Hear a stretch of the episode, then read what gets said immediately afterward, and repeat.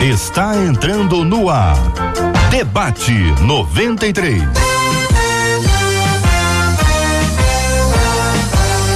Realização 93 FM. Um oferecimento Pleno News. Notícias de verdade. Apresentação J.R. Vargas. Alô, meu irmão. Alô, minha irmã. Aqui fala J.R. Vargas, estamos de volta, começando aqui mais uma super edição do nosso debate 93 de hoje, nesta sexta-feira abençoada, cheia da graça da bênção do nosso Deus e Pai.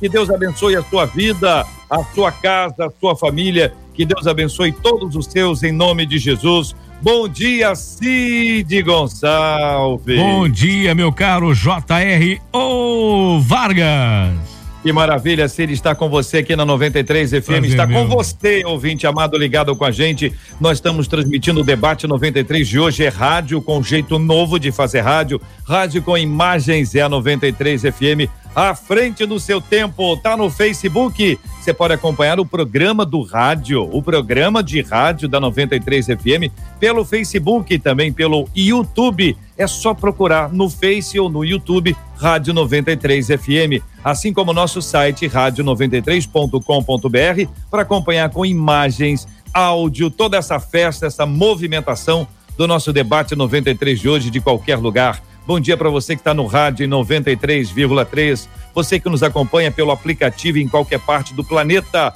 Muito obrigado por, por você também nos, nos escutar, nos acompanhar nas nossas plataformas de streaming, procurando sempre Debate 93, escolhendo o dia que você quer ouvir e ouvindo com a qualidade maravilhosa o nosso Debate 93. Vamos abrir a tela para mais uma fera Marcela, bom dia. Bom dia, JR. Bom dia aos nossos queridos ouvintes. Como é bom a gente servir a um Deus que faz caminho no deserto, cria rios no ermo, ele faz novas todas as coisas. Por isso a gente se alegra nessa manhã de sexta-feira. Até aqui tem nos ajudado, Senhor. Vencemos mais uma semana, né, JR? Deus é maravilhoso. É muito bom ter a companhia dos nossos ouvintes e eles que participam e falam com a gente através do nosso WhatsApp também. 21 é o nosso código 96803 8319 21 96803 8319. Muito bem, participação dos nossos ouvintes liberada a partir de agora. Você que está nos acompanhando em todas as plataformas Seja muito bem-vindo, muito bem-vinda aqui entre nós. Compartilha, é sempre muito bom quando você curte e compartilha para que outras pessoas possam ter acesso também ao programa de hoje. A turma que te segue, mas ainda não escuta a gente, vai começar a ouvir a gente porque você nos escuta e você nos segue, vai seguir você e todos nós vamos seguir a Jesus. Vamos abrir as telas, Marcela? Vamos lá, porque nas nossas telas estão chegando as nossas feras. E na tela ao lado do JR, a gente tem o pastor Josué Valandro Júnior. Na tela, logo abaixo do pastor Josué Valandro Júnior, nós temos o pastor Cezinha Cita. E na tela, ao lado do pastor Cezinha, nós temos a nossa menina da tela, a professora Késia Galo, com a gente hoje no Debate 93. Muito bem. Bom dia, Késia. Deus te abençoe. Será bem-vinda mais uma vez. Bom dia, reverendo. Prazer estar aqui. Prazer, viu? Bom dia, Josué, pastor Josué, pastor César. Bom, Bom dia. dia. Marcelinha, saudade de você, lindona. Tá chique a Marcela hoje.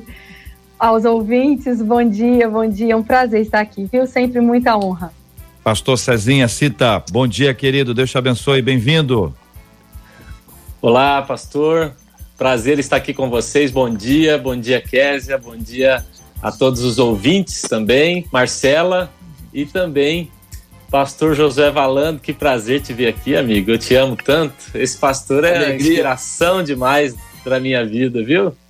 Te amo, pastor. Pastor Obrigado, Josué querido. Valandro Júnior, bom dia, seja bem-vindo, meu irmão. Muito bom dia. Eu falando assim sem o fone, tá ruim o som ou tá bom? Tá, tá baixo. Tá, é, tá, tá um pouquinho baixo. É, só tem que falar um pouquinho mais alto. Vamos sinceridade, meu amigo. Olha, Josué, de mim você vai ter sempre isso. Sinceridade. E claro, deixa eu explicar. A percepção que Marcela tem no, no estúdio é uma, a que eu tenho aqui no é meu outro estúdio é outra. Então, se ela diz Vou que tá botar, tá bom, tá bom. Vou botar o fone aqui então. Mas é. muito obrigado pelo privilégio de estar com vocês, rever a Késia, rever Marcela, rever JR, Cezinha. Bom de bola, bom de bola, meu craque. Amo demais, um amigão. Gente, que bom estar com vocês. Tenho certeza que o debate vai ser top. Bênção puríssima, nós estamos juntos aqui na Rádio 93 FM, minha gente. Esse é o nosso debate 93, para que você esteja aqui muito bem informado, acompanhando, interagindo com a gente no nosso debate 93 de hoje. Vamos, Marcela, ao tema 01 do programa. Vamos lá, porque um dos nossos ouvintes nos escreveu dizendo o seguinte: em Êxodo 23, Deus deu um mandamento ao seu povo: não terás outros deuses além de mim. Bom, Diz ele, observando minha própria vida, eu percebo que por muitas vezes eu tenho alguns deuses além de Deus. Eles não são feitos de barro, mas em alguns casos são os meus próprios desejos e amores. Qual é o segredo para viver uma vida em que Deus é sempre o primeiro? O fato de sempre ter algo ou alguém, ou alguém sem o qual eu julgue que sem essa pessoa eu não posso viver é egoísmo ou uma característica normal do ser humano? Isso é falta de conhecimento bíblico ou a vivência de um evangelho que coloca o homem no centro? E aí, vou começar com a menina da tela de hoje. Kézia, com você, para começar. Ah, eu achei tão rico esse assunto. Eu acho que abrange tanta coisa, né? É, porque, de fato, acaba que a idolatria ela fica em torno da questão da imagem de ídolos esculpidos por mãos humanas, né? Ídolos de barro. E a gente, embora toque na questão da idolatria em outros aspectos, a gente não aborda com tanta profundidade. E a coragem né, desse ouvinte se expor e dizer, às vezes eu percebo na minha própria vida essa idolatria no sentido de, de colocar outras pessoas ou coisas ou, ou situações em, no lugar de Deus. Então, achei muito curioso o fato de trazer esse assunto para essa abrangência, né? A abrangência de tratar a idolatria não só no aspecto idolatrar imagem, mas idolatrar pessoas, coisas, ou seja, tudo aquilo que tira o lugar de Deus da, do primeiro lugar das nossas vidas, né, da preeminência de Deus nas nossas vidas. E é tão interessante quando a gente pensa é, que muitas vezes essas pessoas ou coisas elas estão ocupando um lugar de coisas que a gente orou. Eu percebo na caminhada cristã é, que muitas pessoas passam às vezes algum tempo orando para ter um filho, para ter um bem, para ter uma casa, para ter um carro. E quando essas coisas chegam, é, aquele, aquele, aquela, aquele fogo pela oração, aquela dedicação ao Senhor, aquela busca, ela acaba sendo esfriada, porque de fato, é, como diz lá em João capítulo 6, quando Jesus olha para a multidão e fala: Vocês não vêm até mim por aquilo que eu sou, mas é por aquilo que eu posso dar. E, e, ali fica muito explícito essa idolatria que é abrangente, né? Quando Jesus multiplica os pães e os peixes, e a multidão vai atrás dele falando: onde é que você estava? E Jesus identifica no coração deles, dizendo: vocês não estão aqui por quem eu sou, por aquilo que eu sou para vocês, mas por aquilo que vocês me viram fazer, pelo pão que perece, mas que vocês busquem o pão que permanece para toda a vida, para a vida eterna. Então, eu acho que é um assunto que a gente tem bastante coisa aí para conversar hoje, falar e trazer paz ao coração dos nossos ouvintes e um caminho de segurança, né? Colocando sempre Deus uhum. em primeiro lugar. Cezinha, nós queremos ouvi-lo também sobre esse tema, querido. Uau, achei o tema extraordinário e queria dizer a vocês também é, o quanto esse tema é, me trouxe identificação. Logo no início da quarentena, eu fui olhar os livros que eu tinha aqui. Eu amo livros, minha mãe professora e na minha casa teve uma época em que a gente era obrigado a ler.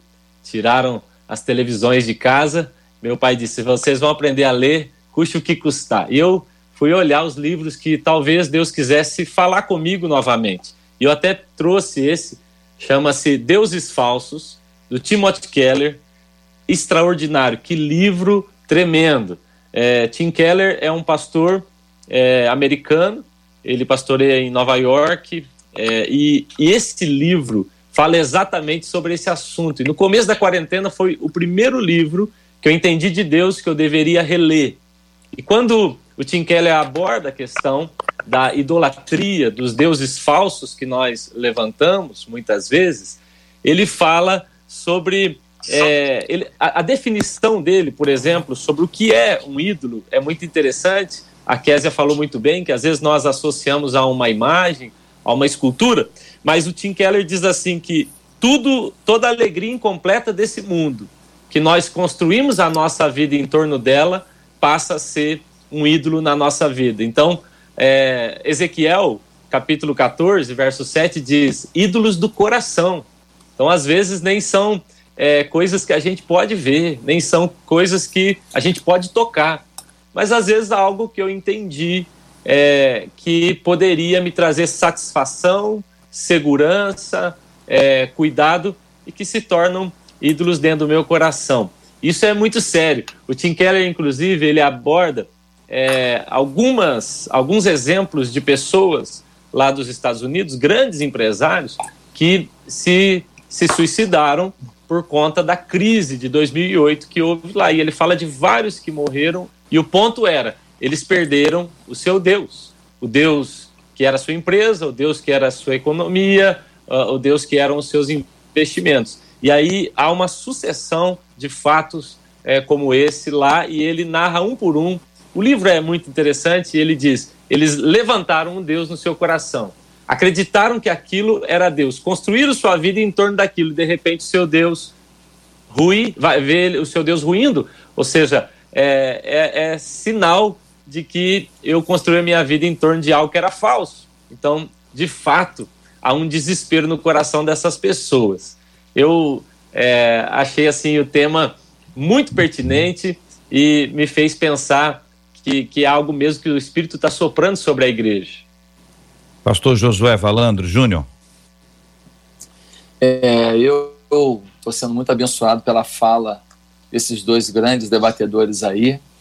E aí eu queria puxar um pouquinho mais é, desse assunto, porque a gente já falou dos ídolos de, de gesso, de madeira, de ferro, e aí já fizeram uma aplicação dos ídolos do coração, né? que nem o marxismo, que era marxismo econômico, não deu certo, aí foram para o cultural, e o cultural também não dá certo em lugar nenhum do mundo, só dá certo para estragar o, o país, mas ele está instalado aí, muito bem instalado no Brasil. E da mesma maneira também era uma idolatria de ídolo mesmo, de pedra, de gesso, de tudo, e agora uma idolatria do coração. E aí, eu queria puxar mais um pouquinho, porque veio numa sequência, e aí eu queria chamar a atenção para a idolatria gospel, a idolatria do, do ministério, a idolatria da aprovação, a idolatria dos likes, a idolatria dos seguidores, a idolatria da, do que eu faço dentro desse contexto pensando que estou agradando a Deus, pensando que estou fazendo para Deus, mas a partir do momento que aquilo não está sendo totalmente endereçado a Deus, na verdade, é, se tornou uma idolatria. Ou seja, eu posso estar idolatrando o que eu faço, porque na verdade a honra disso não é mais para Deus. A honra disso não é mais para que eu seja mais servo, a honra disso não é para não é para que eu seja mais humilde, mais quebrantado, mais consciente da minha fragilidade, mais consciente que é, se não for Deus eu estou perdido, porque uma situação num dia muda a vida de qualquer um aqui. Uma situação, a morte de alguém que se ama muito, num dia mudou sua história. Um, um, um, problema com um filho, num dia acabou com você um, uma situação na igreja que você não estava vendo e acontece, dissolve um ministério num dia, num dia. Então, eu queria dizer que a provocação desse debate, ela não passa somente pela idolatria que a gente conhece que no Brasil existe, dos ídolos que a gente carrega para onde, onde a gente quer, e isso é muito confortável porque o homem quer ter o domínio de tudo. Então eu pego a imagem e eu boto ela na minha sala. A minha sala será abençoada. Eu pego a imagem e penduro no meu carro. O meu carro está abençoado. Eu determino aonde o sobrenatural vai agir. Eu determino aonde Deus vai se manifestar. Eu determino aonde o milagre vai acontecer. Eu pego ele, boto, eu boto em cima do computador e aí eu vou fazer aplicação na bolsa. E aí eu boto em cima do computador e eu digo agora a minha aplicação na bolsa vai ser abençoada abençoado. Ou seja, no fundo, no fundo, o Deus desse negócio sou eu. No fundo, no fundo, o controle está comigo. No fundo, no fundo, Deus já ficou de lado, porque eu peguei um Deus e encaixotei, e carrego e boto, e ele só se movimenta porque eu levo. E se eu não carregar, ele não vai a lugar nenhum, ele fica parado. Então, é um Deus limitado em que eu manipulo. O ser humano, no, na sua, no seu humanismo, quando faz os ídolos, ele acaba tentando ter o domínio do próprio Deus. Agora, fomos para essa idolatria do coração e chegamos a uma idolatria do coração tão grande que até o que eu faço teoricamente para Deus pode não ser mais para Deus. Tem gente sendo abençoada? Tem. Tem gente que é alcançada? Tem. Tem gente que cresce com isso, sim, mas eu fui idólatra. Eu fui idólatra da posição que eu tenho. Eu fui idólatra do objetivo que eu defini. Eu, fui idólatra do aplauso que eu quis receber. Eu fui idólatra dos likes que eu quis. Eu fui idólatra da, do reconhecimento que eu invejei do outro. Então é, é, é muito, muito oportuno esse bate-papo. Muito obrigado ao Debate 93, mais uma vez fazendo um tema poderoso. Tema encaminhado por um de nossos ouvintes, então, pastor, a gente estende essa, essa palavra a, aos nossos ouvintes que nos ajudam todos os dias aqui a pensar, né? E a tra trazer essa, essa reflexão para a nossa vida prática, o quanto a gente precisa repensar. É interessante que quando Deus traz os dez mandamentos, ele não estava lendo apenas o que estava sendo visto, porque o que veio acontecer posteriormente nessa linha não estava sendo visto, não era algo visível, era algo que estava na mente e no coração. Deus já conhecia, como a gente sabe disso, mas contextualizando, né? Deus já conhecia o que iria acontecer, o coração daquele povo e a necessidade de arrancar daquele povo todo o contexto de, de idolatria no, no, qual eles estavam inseridos, aí uma, uma idolatria física, né? Que eles podiam apalpar e que eles podiam reconhecer e a despeito de todas as manifestações do poder, da graça de Deus, do, da, da, da, da, força de Deus, da autoridade de Deus, ainda assim o coração pende para isso. Então é uma questão do coração que se a gente não tratar, a gente vai transformar. Aí são esses ídolos físicos, são os ídolos do coração, são esses ídolos religiosos, são esses ídolos dos sonhos, dos projetos. Cada um desses ídolos ocupa o lugar daquele que deve ser o único. Deus é único. Não cabe ninguém mais ali. Não se pode adorar a outro Deus. Então a gente faz uma comparação equivocada né, entre Deus e o diabo, achando que é essa que é, que é a luta aqui. E as questões são muito mais complexas e muito mais difíceis. E a gente vai conseguir aprofundar um pouco mais. Quero encorajar os nossos ouvintes para compartilharem com a gente através do nosso WhatsApp, que é sempre muito importante, Marcela, dá um número aí para poder re repetir e poder interagir também a partir de agora, Marcela. Vamos lá, ouvindo os nossos queridos e amados ouvintes da 93 FM. O nosso WhatsApp é o 21 96803 8319 e já uma das nossas ouvintes perguntou: "Olha, eu tenho dois filhos e sinceramente eu não imagino a minha vida sem eles. Isso seria uma idolatria?" pergunta ela. Kézia menina?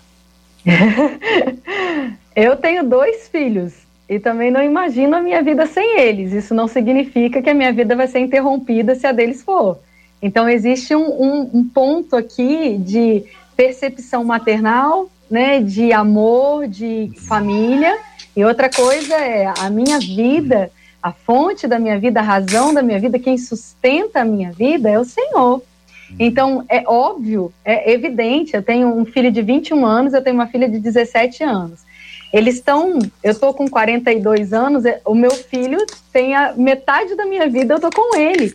Saiu de dentro de mim. É, é, meu, meu filho primogênito, né? A minha menina, que eu desejei tanto. É claro que os filhos, como herança do Senhor, eles enriquecem, enchem a nossa vida de alegria e, e sentir ou perceber a falta deles, dói só de imaginar. Uhum. Agora, a minha vida não depende do Felipe e da Ana. A minha existência não está nas mãos ou na continuidade da vida deles. Até porque os filhos, como diz né, a palavra, são herança do Senhor. É do Senhor, não são meus filhos, nesse sentido. Eu entreguei para o Senhor, devolvi para o Senhor. Então, eu confio no Senhor que, ainda que a vida deles, por alguma razão, fosse interrompida nessa terra, primeiro, eu tenho convicção de que eles são salvos, estariam com o Senhor, e ainda que fosse interrompida o curso deles aqui, nós em breve estaríamos juntos. E isso, como diz 1 Tessalonicenses, consola, conforta, traz paz ao meu coração. Saber sobre a eternidade, saber do, do depois, né? Ter essa convicção que no Senhor nós não somos mais interrompidos, mas existe só uma mudança, né? Nós estaríamos aqui e agora estaríamos lá com o Senhor. É muito importante as pessoas entenderem que a separação através da morte física, né? Ela não é o fim, não para aqueles que creem, não para aqueles que confiam na eternidade. Então, a primeira coisa é ter esse coração, sabendo, depositando a palavra na vida dos nossos filhos, sabe? E outra coisa, os filhos, eles vêm, eles te abençoam, mas eles não são seus. Não é uma coisa que você possui, não é um objeto, não é um prêmio, não é um troféu, não, não é nada disso. São pessoas com vontades, com desejos, que você vai compartilhar, que você vai instruir, mas a forma como a gente tem de nunca idolatrá-los é assim que você sabe que você está grávida, assim que você sabe que você vai ser pai, consagrar o Senhor e dizer: Senhor, eis-me aqui para cuidar daquilo que é seu e não meu. Quando a gente transfere para o Senhor, a gente se apega da maneira correta. A gente tem amor, tem cuidado, tem zelo, mas a gente não é dono, não tem posse, não tem controle sobre aquelas vidas. Cezinha, me diga uma coisa: esse, esse efeito sonoro que está aqui na, na 93 agora, tem sim um, um, um grito, daqui a pouco tem outro grito, é por aí? É por aí, né? É por aqui. É por aí. Não, não tem problema não. É que você está re, reagindo da forma mais interessante. Cada grito que tá, você mais parado fica. Aí fica. Cezinha, me diga uma coisa. Quando, quando as pessoas dizem assim, entrega o seu Isaac, dá a impressão que o nosso irmão Abraão, ele idolatrou Isaac. Eu não sei se você acha que tem fundamento bíblico dizer que Abraão idolatrou Isaac, mas há sempre uma associação como se você tivesse que sacrificar o seu Isaac. E aí entra, Isaac é a mulher, Isaac é o marido, Isaac, Isaac é, os filhos então entra Isaac aí o tempo inteiro com esse processo que a gente sabe que foi Deus que deu, e ali fica muito claro, né? Absolutamente claro. É óbvio que foi Deus que deu. Tem coisas que a gente acha que a gente é que fez, outras coisas a gente tem convicção que a gente não fez. Isso ajuda a gente a entender e dar glória somente a Deus. Então, ali, foi Deus que fez. E, e a declaração de Hebreus de que ele acreditava pela fé que Deus poderia trazê-lo de volta à vida se ele tivesse que ser morto Cara, juntando os dois textos, isso dá um, um, um encaixe assim maravilhoso do coração de servo que ali estava. Como é que você lê esse assunto aí, Sazinha? Ó, primeiro, desculpa. Não, é, essa bagunça é piazada aqui em casa mesmo. Eu tenho dois filhos também, a Késia disse que tem dois, né? O pastor José também. É, o Lucas tem quatro anos, o Davi tem um aninho. E essa bagunça toda é a mãe deles que está gerando ali com eles. no outro cômodo. Mas é, eu, eu, a definição para mim de ídolo, eu vou responder a sua, a sua pergunta, mas a definição para mim de ídolo é aquilo que ocupa o lugar de Deus. Então, dito isso, é, eu posso ter outras coisas preciosas na minha vida, desde que elas não ocupem o lugar de Deus. É simples assim. Então, é, para mim, é, Abraão sempre teve Deus em primeiro lugar na vida dele. Então, ele tinha facilidade de até entregar algo é, como um filho tão precioso, algo que Deus mesmo o deu, é, porque para ele Deus estava acima do próprio filho. Eu tive a triste experiência de quase perder um dos, dos nossos filhos, o primeiro, o Lucas, é, passamos assim momentos bem difíceis com ele. E em todo o tempo, a nossa afirmação, eu e minha esposa, várias vezes os médicos chegaram a dizer: olha, agora acho que é, chegou o tempo dele, vão embora, vão para casa.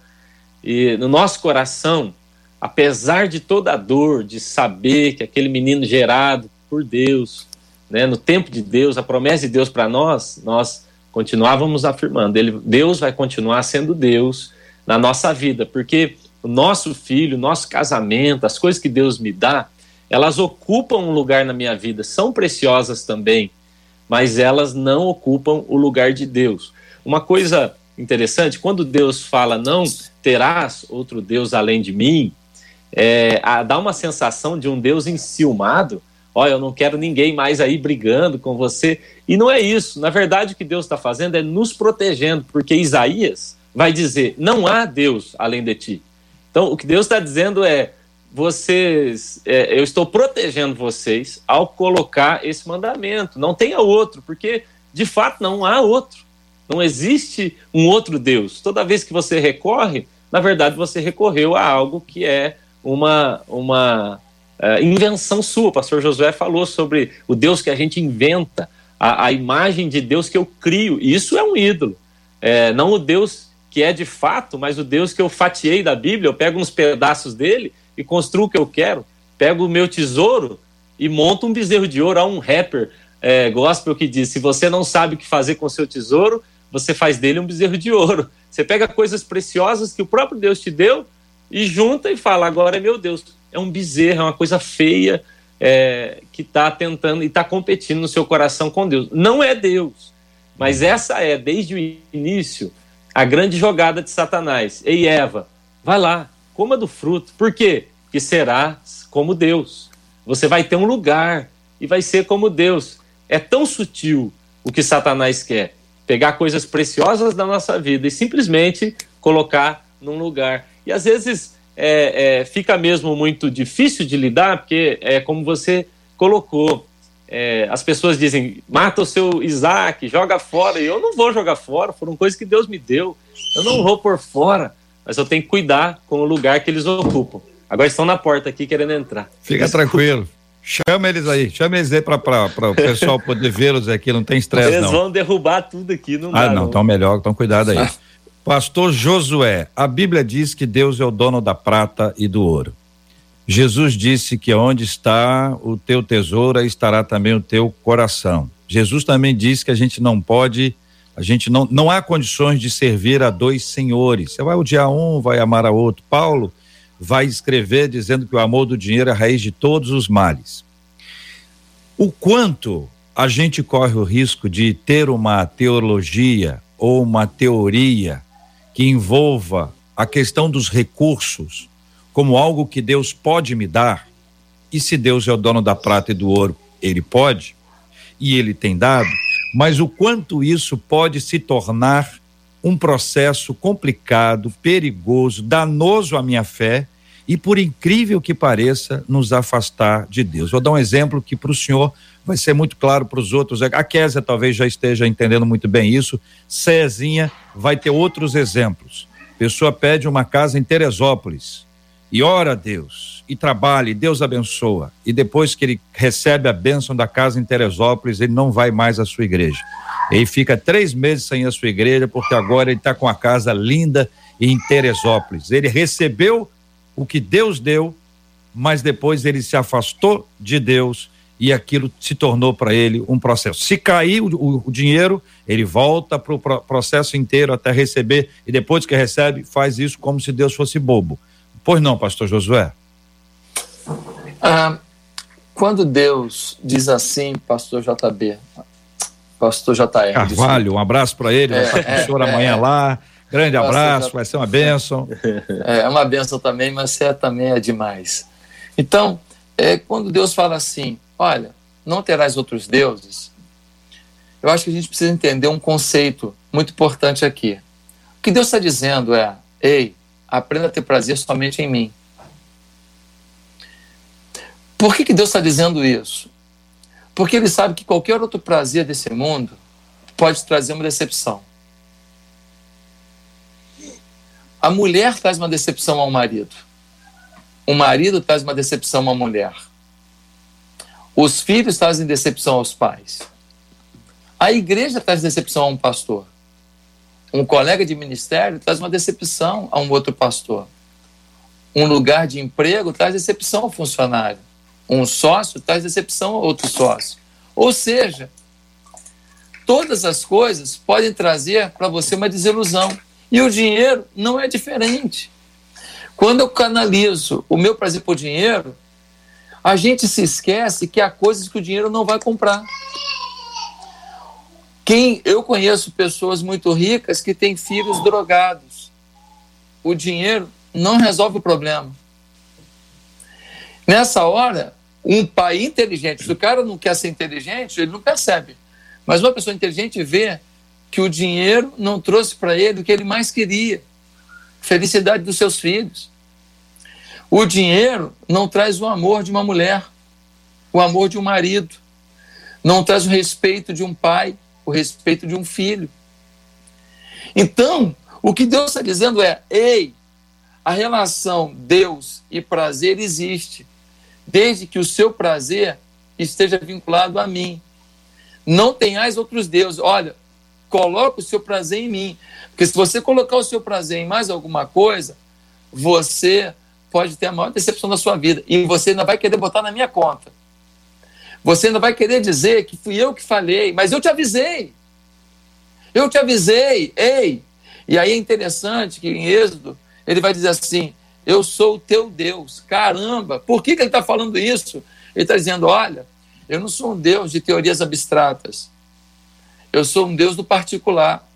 Ele não fala, eu sou o Deus do mundo, ele fala, eu sou o teu Deus.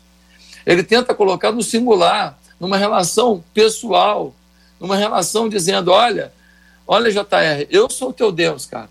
Eu sou o teu Deus. Não confia nem na denominação, JR. Não confia no Josué, não, JR. Não confia no Cezinha, não. Eles podem até te decepcionar, JR. Mas eu sou teu Deus. Aí ele vai falar depois, né?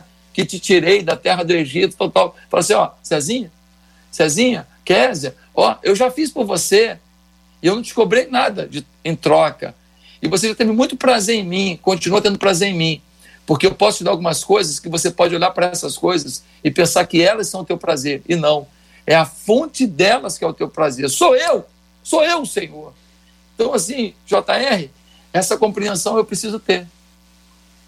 Eu não estou pregando para ninguém aqui. Eu estou pregando para mim. Eu estou falando para o meu eu. Porque a gente se envolve em tanta coisa nessa vida e a gente começa a comer algumas coisas boas. E a gente começa a visitar alguns lugares bons. E a gente começa a ter amizade com pessoas que a gente admira. A gente começa a ter amizade com gente que você, antigamente, você era fã do cara e agora o cara te liga para fazer live contigo. E a gente pode ter um encantamento do prazer fora dele. E o prazer fora dele será um pesadelo amanhã. Então, o dinheiro é simplesmente mais um desses detalhes que nos enganam. Há pessoas que moram no interior desse estado, que comem da sua horta, que tomam leite da sua vaquinha, uhum. que não compram roupa de marca, que o carro é um Fusca velho, que ele mesmo vai lá e mexe no motor, porque é só para ir na cidade buscar comida e voltar. E, e quando a gente fala de avaliação divina, tudo que ele não tem, não conta. Quando a gente fala de avaliação divina, o que vai contar é o que ele tem por dentro dele. Uhum. E é por aí que a gente tem que pensar. Então, o dinheiro é um perigo, é um perigo para todos nós, é um perigo. O dinheiro, ele é um perigo. E só tem um jeito de você vencer o amor ao dinheiro: dê. Dê dinheiro. Seja generoso. Porque se você não for generoso, você vai amar o dinheiro. Porque você começa a contar o quanto você já acumulou. E você já começa a fazer os planos de quanto você tem que acumular. E você começa a calcular com quanto que a sua aposentadoria já está garantida. E esse é um grande problema. Então, não tem outro jeito de vencer o dinheiro, é dando. E, e tem um, um perigo muito grande aí quando você transfere a confiança para o dinheiro. É isso que o senhor falou sobre a questão da, da aposentadoria. Já está tá resolvido, já tem aqui o que eu, já, já transferiu nesse tempo aí. Agora, ah, o escritor de Eclesiastes vai nos desafiar a entender um pouquinho sobre a questão da vaidade, especialmente no capítulo 2, quando ele fala sobre a vaidade das posses ou das possessões, a vaidade do conhecimento, a vaidade do trabalho. Todas essas três, elas encantam. O conhecimento é uma coisa encantadora, encontrar com uma pessoa que conhece. Tem gente que sabe de tudo. Eu tenho amigos, se você falar sobre celular, ele sabe. Aí você muda o assunto. Eu não quero falar sobre copo, também sabe. Se eu vou falar sobre papel, papel ele também sabe. Parede também sabe. Rapaz, é impressionante. É impressionante. Tudólogo. É, é, é tudólogo, sabe absolutamente tudo. Mas essa essa vaidade que, que o autor de Eclesiastes nos traz, o perigo que está nisso, que também nos distrai. E aí a gente entra nessa palavra distração, que nos afasta do foco, que nos tira do, do, do, do olhar. E aí eu vou lá para Mateus, quando Cristo fala sobre a oração e diz que tem que entrar no quarto.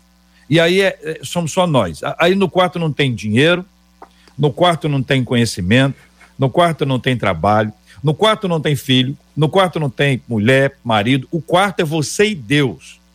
Ou existe esse relacionamento, ou ele não existe. A prova dos nove é a prova do quarto. Se não existe quarto, não existe templo. Se não existe quarto, é tudo fantasia. É tudo uma, uma atmosfera que, que propõe o engano. Eu acho que o pior engano não é você enganar o outro, é esse auto-engano. É a parábola que Cristo conta para dizer que o cara orava de si para si mesmo. Isso é muito interessante. Microfones abertos, senhores e menina. Eu acho, só, eu acho interessante eh, a gente tratar dessas coisas porque não são conversas confortáveis, né? A gente está instigando aqui uma autoavaliação, uma autocrítica, a gente perceber como está o nosso coração, é, de fato o quanto a gente tem dependido de Deus, o quanto a gente está colocando Deus em primeiro lugar na nossa vida. É, nós tem um passarinho aqui, vocês estão, é um passarinho, lindo, gente, não tá são lindo. os meus filhos. Tranquilo. então a gente vai percebendo essas coisas, vai percebendo no nosso coração, e não é no intuito de trazer condenação, né? Eu acho que esse tipo de conversa é justamente para você avaliar, e se você perceber algum tipo de raiz aí de idolatria, de falta de primazia para o Senhor, de falta de tempo para buscar o Senhor em primeiro lugar e o reino da sua justiça, amor. Então, corrigir isso rápido. Corrigir para que você tenha uma vida de paz, de alegria, experimente a boa, perfeita e agradável vontade de Deus, esteja atento aos perigos, né? Como o pastor Josué vem falando, como a gente está num tempo de tanto perigo, de tanta coisa que, tenta nos enredar, que tenta nos envolver, seja fama pessoal, seja a aprovação, né? Existem, a, existe a idolatria da aprovação física, é, é, a, da fama, da exposição, todas essas coisas. Então, uma coisa que a, que a ouvinte falou, que eu achei muito bacana a gente trazer aqui, é quando ela disse: é, será a falta de conhecimento ou a vivência de um evangelho egocêntrico? E se vocês me permitem, eu quero só trazer aqui né, aquela postura de apóstolo Paulo em Gálatas, não existe outro evangelho. É errado a gente dar o nome de evangelho disso, evangelho daquilo, evangelho daquilo outro. Evangelho é Cristo, Filho de Deus, que veio a essa terra, morreu, ressuscitou, está vivo, vai vir nos buscar. Isso é evangelho. Então, se existe uma pregação desequilibrada disso, uma pregação desequilibrada daquilo, falta de conhecimento, falta de sabedoria ao passar um, um tipo de conhecimento, isso é uma coisa. Mas a gente não pode dar um nome disso de evangelho, né? Falar o evangelho disse daquilo, porque evangelho só tem um. E como disse muito bem o apóstolo Paulo, se alguém, até mesmo um anjo do céu, vier pegar o, pregar outro evangelho que não seja Cristo, que seja considerado maldito. Então não existe evangelho da prosperidade, evangelho da cura, evangelho, o evangelho é Jesus Cristo. E em Jesus você tem paz, alegria, prosperidade, cura, você tem em Cristo essas coisas, não além de Cristo ou não fora de Cristo. Então é muito importante a gente alertar as pessoas para essas, essas é, é, definições erradas, equivocadas doutrinariamente. Né? Só existe um evangelho, só existe um Deus, só existe um Senhor, só existe uma razão da gente viver, só existe uma fonte de vida. E tudo mais vem dele. E o que a gente faz? Devolve para ele porque é das mãos dele que recebemos e para ele damos. Essa é a razão, esse é o motivo, essa é a motivação da gente não ficar idólatra, nem com coisas, nem de nós mesmos, nem de percepções, sentimentos, pessoas, porque a gente percebe que tira Jesus da equação, não sobra nada. Não sobra eu, não sobra você, não sobra casa, carro, gente, amor, não tem nada, como diria C.S. Lewis, nesse mundo que pode preencher aquilo que só a eternidade, só o amor eterno tem capaz de preencher no meu e no seu coração. Cezinha, Josué. Que legal. É, eu percebi que tanto é, o pastor Josué como a Késia é, citaram aqui, né, de outras maneiras, mas falaram um pouco sobre esse humanismo, onde é, o homem é o centro. Pastor Josué usou outras palavras também para falar sobre o hedonismo, onde o prazer é o centro. São tipos de deuses, são é, fases é, de uma idolatria em diferentes estados, mas tudo tem a ver com a idolatria. Quando vocês falavam aqui, né, o JR citou, o pastor Josué também falou sobre essas pessoas que adquirem e, e então se tornam idólatras daquilo que adquiriram. Mas nós vivemos aqui no interior, eu vivo numa cidade de 30 mil habitantes, é um povo muito, muito simples. E também há um outro risco que é o risco de é, criar ídolos na necessidade. Nós vemos, por exemplo, o povo de Deus, eles saem de um contexto é, do Egito que era um contexto totalmente idólatra, havia Deus para tudo, e eles vão para o deserto e se tornam idólatras no deserto.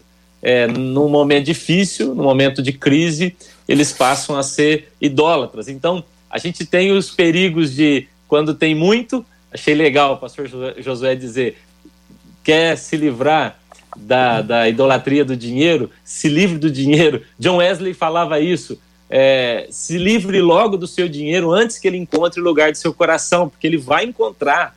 Mas tanto naquele que tem muito, como naquele que tem pouco, nós vemos perigos de criar uma, uma idolatria. Eu acredito mesmo, é, JR, Marcelo, que Deus está é, nos conduzindo por um processo de simplificação. A sensação que eu tenho é que é, agora, nesse tempo em que nós estamos em casa, Deus tirou de nós, pastores, o microfone, Deus tirou o meu. Eu não uso paletó e gravata, mas tirou o paletó e a gravata de muitos, é, tirou de nós o ambiente da igreja. E eu acredito que há um processo de simplificação de Deus na nossa vida, onde Ele está de novo dizendo: Ei, essa é a minha posição. Vocês colocaram coisas na posição que era minha. O pastor Hernandes Dias Lopes, ele teve uma mentoria com a gente nesses tempos, e ele disse assim: há um tripé no qual o mundo se estabeleceu: ciência, política e economia. E ele falou: a ciência não sabe dar resposta para o que estamos vivendo. A economia está ruindo e os políticos estão perdidos. Ou seja, Deus derrubou esse tripé para reerguer a humanidade a partir dele mesmo. Eu estou vendo assim uma palha sendo queimada. Gostei muito da sua fala, JR, quando diz é, ou existe quarto ou não existe nada, porque a sensação que eu tenho é que muitas vezes nós, como igreja, estou falando de mim, é, nos apaixonamos. Eu estive na Batista Atitude algumas vezes, é apaixonante a igreja, a qualidade, a, a, a técnica, a excelência e a unção que há lá. Mas é fácil a gente confundir presença de Deus com atmosfera que é criada pelo mundo gospel. É fácil. A excelência é de Deus. Mas há, existem pessoas que confundiram relacionamento com Deus com fumaça, com iluminação, com louvor, com a música legal.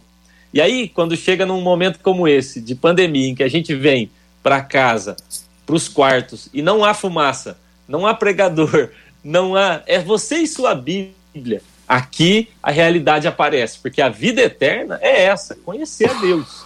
Ou seja, nós já começamos a vida eterna. Para mim, é, eu não vou começar quando eu morrer, eu já estou vivendo isso, conhecendo Deus e continuar e prosseguir em conhecê-lo, como disse o, o, profeta. Mas eu acredito mesmo que esse processo de simplificação que Deus está trazendo para o mundo todo, colocou o mundo de joelhos, cancelou a agenda do mundo todo. Eu acredito que esse processo de simplificação tem a ver com um processo de Deus em se colocar na nossa vida ou nos mostrar o que é que estava ocupando o lugar que nunca deveria ter sido ocupado por outra coisa. É, e aí você toca num assunto, JR, sobre quarto secreto, que é a minha paixão. Aí eu poderia falar disso a, a, o dia todo, porque isso é o que. Eu estou exatamente no meu quarto de oração agora, mas é o, é o que ocupa o meu coração. Eu acho que esse é o lugar que nos apresenta a nós mesmos, que nos apresenta ao, ao Deus de fato. Esse é o lugar eu saio daqui, a primeira pessoa que eu encontro é minha esposa e meus filhos. É diferente de quando eu saio de um púlpito, que a primeira pessoa que eu encontro é um irmão que vem elogiar, que vem dizer como foi bom. Aqui não, aqui eu me deparo com a realidade. Minha esposa dizendo: me ajuda, tem que trocar esse menino. E é aqui que eu sou testado, e é aqui que de fato eu mostro o fruto do Espírito. Josué. É, é, eu gosto muito de uma frase do Wesley que ele diz assim: a falta de oração prova que a pessoa tem bem pouco amor verdadeiro por Deus. Não é difícil tomar tempo para falar com aqueles a quem amamos.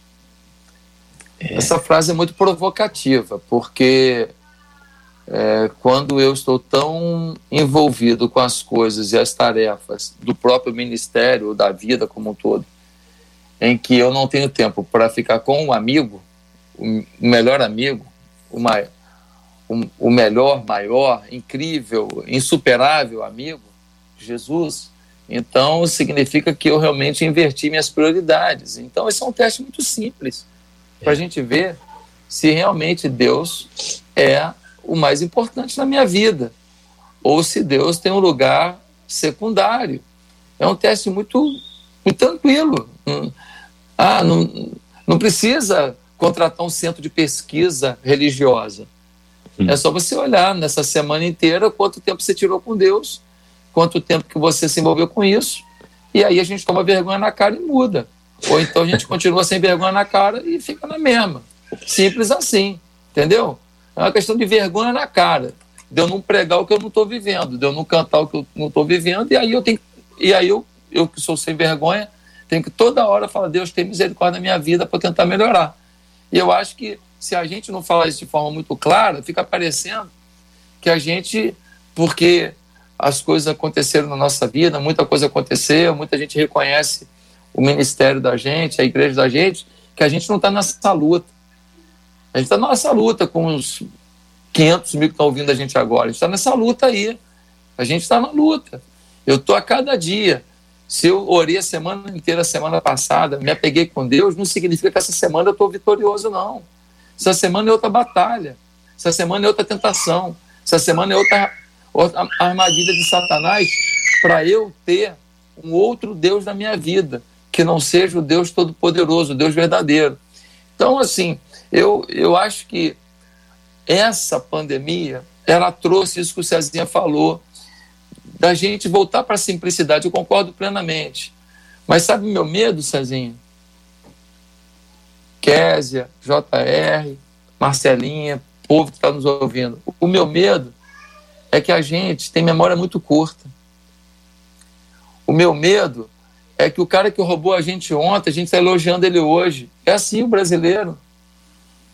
O cara que estava querendo acabar com a liberdade de imprensa ontem, a gente agora aplaude quando ele é beneficiado. A igreja que ontem estava sendo ameaçada, a gente está aplaudindo gente que ameaçou a igreja um dia desse e que se voltar ao poder vai acabar com a igreja, vai lutar contra a igreja, vai ter fazer o que puder contra a igreja. Então, a minha grande questão é o que, que nós vamos pregar nesse, nessa volta. Eu, domingo, tenho meu primeiro culto presencial. Na verdade, oh, eu vou ter cinco cultos. É, domingo agora. A pergunta é o que, que a gente vai pregar? Que, que a gente vai pregar? A gente vai ajudar essas pessoas a aprenderem, a assimilarem, a viver as lições da simplicidade desse tempo em casa. Eu almocei muito mais com a minha família do que eu estava almoçando. Eu jantei muito mais com a minha família do que eu estava jantando. Eu brinquei muito mais com meus filhos do que eu do que eu estava. Eu montei quebra-cabeça com meu filho de 21 anos. Então, vamos voltar ao que era antes? Eu não estou tão otimista a não ser que a gente tenha uma consciência, como Igreja de Cristo, do que, que nós vamos ensinar para o povo na volta. Porque senão daqui a pouco a pandemia acabou, começa a voltar aquela, aquela, aquele círculo de ativismo, e aí a gente perde a lição. Então, temos um desafio como liderança do Reino de Deus, de fazer com que as lições aprendidas sejam assimiladas e vividas. A impressão que eu tenho é que a gente, a gente passou, a gente no sentido amplo, né? A gente passou a criar problemas para o nosso relacionamento com Deus quando deixou de ser simples. Tudo é muito simples, né? A Késia mencionou C.S. Lewis e o cristianismo puro e simples é, um, é uma base fundamental para nossa reflexão com o Senhor e compreensão daquilo que é. Você veja o quanto é importante o jejum, mas ele é simples. Se ele não for simples, ele deixou de ser o jejum. Aí a gente complica. Não, vou fazer jejum de brigadeiro. Não, vou fazer jejum de internet. Vou fazer jejum de futebol. Aí começa, a gente está complicando. A coisa era simples. A oração é simples. A vida com Deus é a generosidade, a consagração de uma oferta é simples. A gente complica o processo quando estabelece aquilo e aquilo outro. A gente complica. E o fator complicador a gente tem que entender. No jornalismo tem uma pergunta muito importante quando um fato acontece. Você diz assim: a quem interessa isso? Não é julgamento, é reflexão. Não é dizer isso interessa fulano, não, não é isso. É a quem interessa.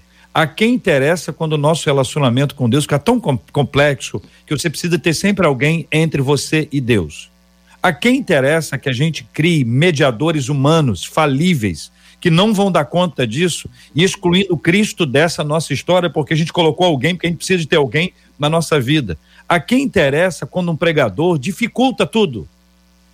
Você sabe que tem gente que torna coisa complexa simples. Sou fã. Sou fã. Agora, a pessoa que torna negócio simples complexo é uma encrenca, porque ele, ele ou ela, ele fica valorizado, ele fica idolatrado. Você precisa dele. Sem ele, você não vai ter acesso a absolutamente nada a ninguém. Como é complicado isso, e como a vida cristã é simples, e como é simples adorar somente a Deus. Isso é simples. Somente a Deus. Não tem outros deuses, não tem falsos deuses, não tem outros ídolos. Nós adoramos somente a Deus. Esse é o processo que envolve a nossa vida espiritual e que nos mantém de pé, sem a qual nós estamos absolutamente perdidos. E a gente tem que estar tá reconsiderando isso o tempo inteiro. Uma boa lição para isso são os passarinhos que apareceram na casa da Késia. É simples assim. É simples assim. Quem criou? Deus. Por que, que ele canta? Deus. O que que ele canta? Deus.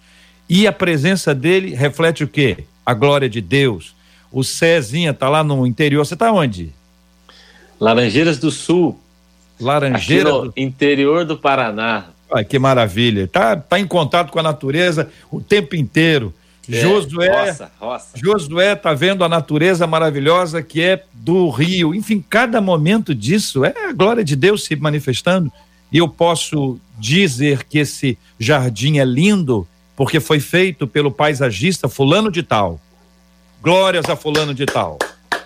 Ou reconhecer que antes do fulano de tal botar a mão já era uma coisa maravilhosa. E a obra que fulano de tal faz é fruto da inteligência, da habilidade, da criatividade que Deus deu a fulano de tal. É tão bonito quando você agradece e reconhece a Deus por todas essas coisas. Marcela Bastos, eu quero pedir a você que traga para os nossos ouvintes a sua fala sobre esse tema, se tiver alguma colocação, porque o tempo passou e eu não vi. O tempo voou, JR, os nossos ouvintes estão reconhecendo, aliás, e agradecendo a Deus pelo debate hoje, estão dizendo como eles estão aprendendo, como eles estão refletindo. Teve gente aqui, inclusive, pastor Cezinha, dizendo: olha, tá maravilhoso, a gente tá amando ouvir fundo, ao fundo a alegria dos seus filhos, que é isso tudo que a gente deseja nas nossas vidas, a alegria e a saúde, o existir do Senhor através da espontaneidade das crianças. E aqui pelo WhatsApp, vou hum. destacar duas mensagens que a gente recebeu aqui. Uma das ouvintes disse o seguinte: Olha, ao longo dessa quarentena, Deus tem falado muito comigo e eu percebi que eu estava idolatrando os cargos que eu tenho na igreja. Fiquei em casa, peguei coronavírus. Aí eu vi que não era nada daquilo. Deus me levou a olhar os detalhes da minha casa. Abri o guarda-roupa e pensei: para que tantos sapatos? Para que tantos vestidos? Olha aí, Deus e falando. Comecei a perceber, olha, ele implicando com as mulheres. E comecei a perceber e agradecer a Deus por tanto tratamento ao longo deste tempo, porque ele tem sido o centro da minha vida. E uma outra ouvinte disse o seguinte: Bom, eu também pensava que se Deus levasse um dos meus quatro filhos, eu morreria. Mas ele levou a minha segunda filha que há 10 anos atrás ela tinha 20 anos. E agora ele levou o meu filho mais velho há cerca de quatro meses. Bom, eu digo para vocês, eu continuo vivendo o meu dia a dia da maneira como Deus tem me permitido e louvando a Deus, porque o que ele me fez perceber é que os meus filhos se reconciliaram com ele antes de partirem. Então eu louvo a Deus e agradeço a Deus pelos dois que eu tenho comigo e por eles sigo lutando, sigo vivendo Uau. e adorando a Deus, diz ela. Marcelo, eu quero mandar um abraço para essa nossa ouvinte. Só para ela agora. Agora é exclusivo. É um abraço de, de irmão, é um abraço de, de gente que não consegue nem imaginar a sua dor, não consegue nem, nem de longe imaginar o que você sente, o que você passa hoje, mas que você se sinta assim abraçada por nós todos, com muito carinho, que o Senhor traga sobre a sua vida muito consolo, muita paz, muito ânimo. Você, eu, eu, eu costumo pensar, irmãos, que eu, eu não conheço pessoas fortes. Eu não conheço. Eu conheço pessoas fortalecidas. E quando Deus fortalece alguém que é fraco e reconhece a sua fraqueza, ele torna o fraquinho forte, que é uma maravilha. Então, minha querida ouvinte, minha querida irmã, receba um abraço de todos nós da 93 FM. Que é. Deus te abençoe muito. Quero dizer que eu, eu admiro vocês três, cada um com seu estilo. É, a gente não consegue imitar Késia, imitar Cezinha, imitar Josué. Cada um de nós Cada um de vocês tem um estilo diferente, uma forma diferente de ministrar, de ser usado pelo Senhor. Portanto, recebam aqui também a nossa gratidão. Kézia Galo, a nossa menina da tela de hoje. Muito obrigado, Kézia. Deus te abençoe. Obrigada a vocês, queridos. É uma honra, um prazer. Eu vou terminar aqui citando uma música que eu gosto muito. Pela causa de Cristo eu vivo, não para o meu nome ficar conhecido, mas para fazer o dele conhecido enquanto eu viver. Amém. Um beijo no coração de vocês. Cezinha, obrigado, querido. Deus te abençoe. Um beijo aí nas crianças. Obrigado. Obrigado, JR, Marcela, Késia, Pastorzão, meu amigo Josué. Abraço, ouvintes da Rádio 93 FM. A W. Tozer diz assim: a coisa, aquilo que você sabe de Deus é a coisa mais importante sobre você. Deixa essa frase aí para nós pensarmos. Muito boa. Muito pastor boa. Cezinha, pastor antes, ah. JR, antes de passar para o pastor claro. Josué, pastor Cezinha, os nossos ouvintes pediram, pede o pastor Cezinha para repetir o nome do livro do Tim Keller. Dá, dá aí o livro, pastor, que eles estão querendo acompanhar. Deuses Falsos. Deuses Falsos. Eu, é eu vou... o nome do livro do Tim Keller, inclusive orar pelo pastor Tim Keller, Isso. soube, pastor Josué, que ele está com câncer assim, bem avançado, é. né? É e pedir oração por ele, um homem tão usado por Deus. Eu ia te dizer exatamente isso aqui agora. Entendeu? Tim Keller é alguém que eu, eu pude conhecer e pude ouvir de perto. A gente trouxe ele aqui há um ano e, e ele é um câncer de pâncreas e é, é. no pâncreas e é um câncer bastante complexo.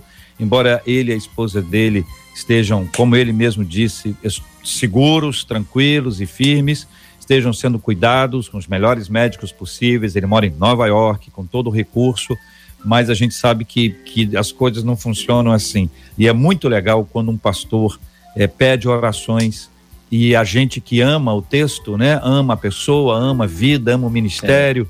É. A minha própria igreja foi plantada em parceria com o projeto que ele desenvolve então, os vínculos emocionais, afetivos também são grandes. Vai ser sempre alvo da nossa oração. A sua palavra é boa. Eu me lembrei disso também. Obrigado, pastor. Jo Josué, e amanhã, hein, meu irmão? Fala para mim. E amanhã? Olha, amanhã vai ah. acontecer, assim, sem, sem sombra de dúvida, uma das maiores conferências online que já aconteceram nesse país. Por que, que eu digo isso? porque são 23 preletores nacionais e internacionais, entre eles o Cezinha, que tem uma história linda, é um plantador de igrejas in, incrível, Cezinha, tem uma história fantástica no sul do Paraná. E o que acontece? Essas pessoas são 23 líderes que realizaram, que já têm um lastro, que já têm uma história. E qual é a proposta dessa conferência Atitude Brasil Online 2020, Pastor JR? É que cada um deles não vai falar uma hora, não. são muitos preletores falando 20 minutos. Então, eu vou ouvir o melhor, o mais denso de cada um, porque o Cezinha, que falaria uma hora tranquilamente sobre um tema que ele domina, ele vai ter que falar em 20 minutos, ou seja, só vai falar o supra-sumo. Então, com isso, a gente vai ter 23 palavras de supra-sumo de pessoas muito gabaritadas. Vai ser uma pós-graduação. Eu queria chamar todo o povo de Deus a participar da Conferência Atitude Brasil, porque a pandemia está baixando, a igreja vai voltar e nós temos que voltar fortalecidos. A igreja tem que voltar aproveitando esse momento que as pessoas vão estar assim, meio sem saber o que fazer, com medo ainda. É a hora da igreja entrar rachando para conquistar para Jesus. A igreja do pastor JR, a igreja da Kézia, de todos nós aqui, nós precisamos nos unir. Então, a Igreja Batista Atitude tem o privilégio de receber 23 preletores de altíssimo nível, falando palavras densas e curtas, de 9 da manhã às 18h30, talvez 19, porque a programação está tá forte. Então, o que eu estou pedindo a vocês é: prepara o café da manhã para assistir a programação Tomando Café, almoça assistindo. Lancha é um tempo focado numa imersão, numa imersão. Então, povo de Deus, divulga para todo mundo, é gratuita a inscrição. Se não fizer inscrição, não vai ter o e-book, não vai ter o, o, o, certificado, não vai ter uma série de coisas que a gente vai estar oferecendo. Então tem que fazer inscrição, é gratuita. Vai lá no site da Igreja Atitude ou vai no aplicativo e faz a sua inscrição gratuita, gratuita. Nós queremos abençoar a igreja brasileira. Nós que eu digo, não sou eu, nem a Igreja Atitude. Nós é o Cezinha, cada preletor. Nós estamos unindo forças, tem presbiteriano, tem batista, tem, tem de tudo quanto é denominação se unindo para fazer diferença. Só para ter ideia, vai estar tá falando Tiago Brunet, Abe Uber, Josué Gonçalves, Douglas Gonçalves, Lucinho, Danilo Figueira. Me ajuda aí, Cezinha. É... Hã? Está tá, fechado tá, o microfone do. Gustavo Paiva, Gustavo Paiva. André é... Valadão. André Valadão. JB. JB Carvalho. Luiz é... Hermínio já falou? Oswaldo Lobo. Luiz Hermínio. Luciano é, Subirá, Sérgio, pastor. Luciano Subirá. Luciano, é, é, Sérgio Rodung, lá do, do Peru, Fera. É o Hayashi. É, Joel Comiskey. Theo Hayashi, pelo amor de Deus, ao time. Vamos, vamos unir esforços, treinar a igreja brasileira amanhã e depois cada igreja fazendo o seu papel, vamos alcançar o Brasil. Está precisando. A coisa está difícil e nós precisamos unir a igreja brasileira. Senão nós vamos entregar de mão beijada a nossa nação na mão do diabo.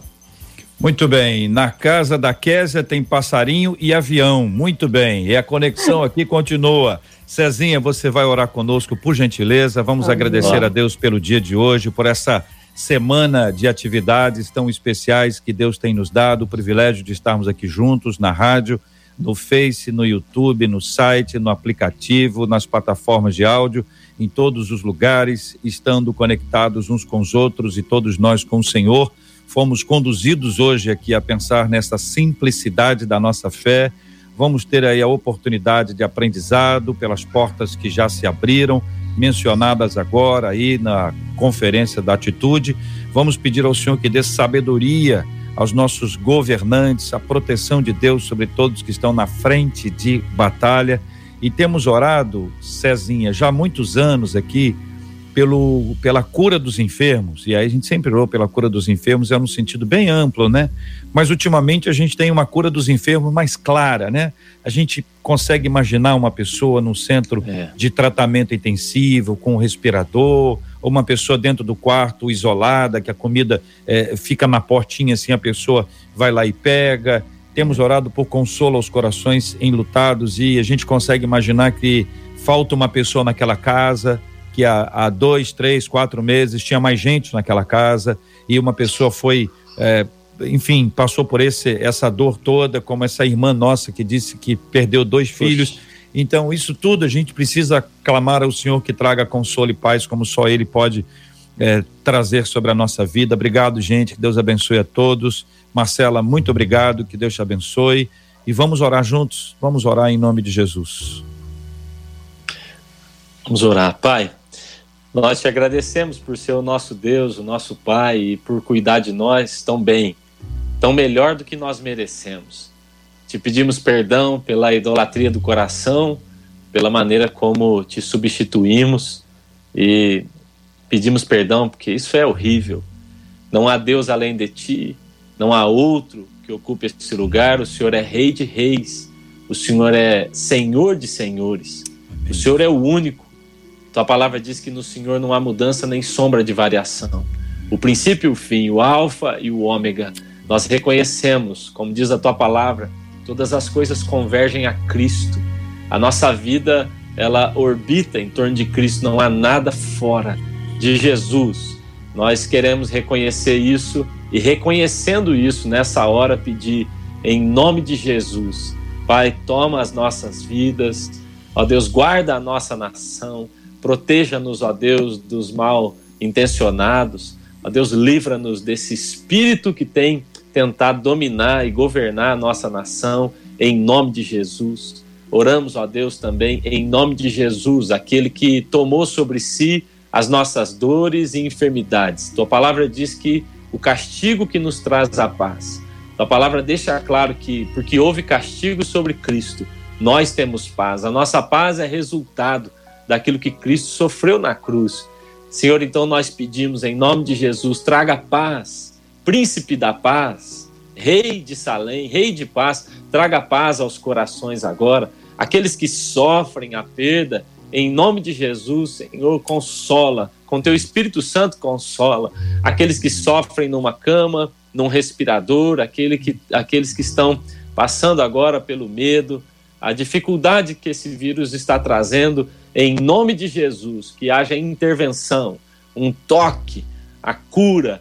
Tua palavra deixa claro que quando o Messias vem, ele vem para curar. Os leprosos são sarados, os coxos andam, os surdos ouvem, os cegos vêm. E aqueles que possuem, aqueles que tiveram passando por qualquer tipo de enfermidade, podem ter a confiança de que serão sarados. Sara-nos em nome de Jesus. Cessa essa praga sobre a nação e abençoa-nos, ó Deus. Nós precisamos tanto da sua bênção. Como foi dito aqui, não a bênção em si, mas aquele que é a fonte de toda a bênção sobre nós. Em nome de Jesus, nós oramos a Ti, Pai. Amém. Amém. Amém.